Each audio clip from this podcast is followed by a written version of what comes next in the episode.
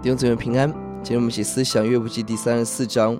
我们看到以利户回应约伯第三个问题，在五到八节，我是公义有理。第四个问题，以神为乐是无益的。九到第三十三节，五到六节，以利户引用约伯的话，神夺去我的力。以利户的回应，这是讥笑的话，是作孽恶人的话。其实以利户误解了约伯，约伯的意思是他没有机会申诉，认为神根本没有提出任何控告的罪，并重重的刑罚他。而第九节，他引用约伯的话，以神为乐是无益的。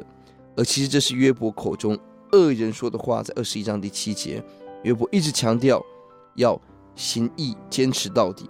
所以可以说，以利户的问题在于他指出的约伯的问题都不是约伯真正准确的想法。在辩论过程当中所提到的片段，甚至偏差的片段。所以，虽然他提到的神学是正确的，但并不能够真正的说服帮助约伯。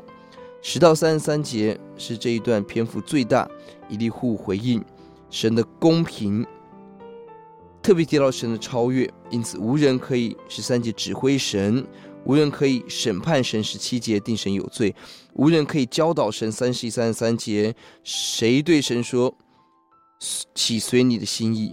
新约罗马书十一章有类似的神学概念，无人可以知道神，无人可以做神的模式，无人先给他使他偿还。我们来到神的面前，我们所期待敬拜的神是我们可以掌握的神，还是掌握主导我们的神呢？相反的，神不只是不被人掌控，神更是审判人的主。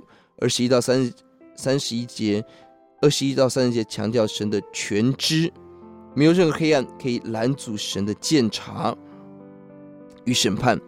二十四、二十二十四到三十节，神的审判集中在。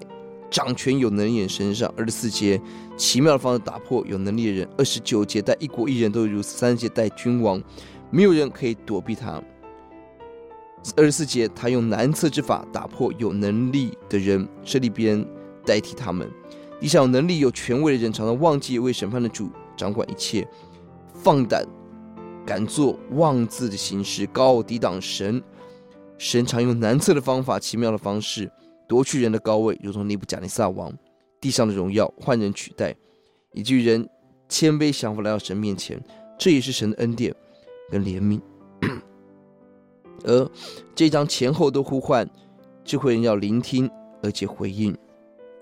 我们一起祷告，求主帮助我们，欧主啊，让我们能够听懂别人的问题，正确的回应。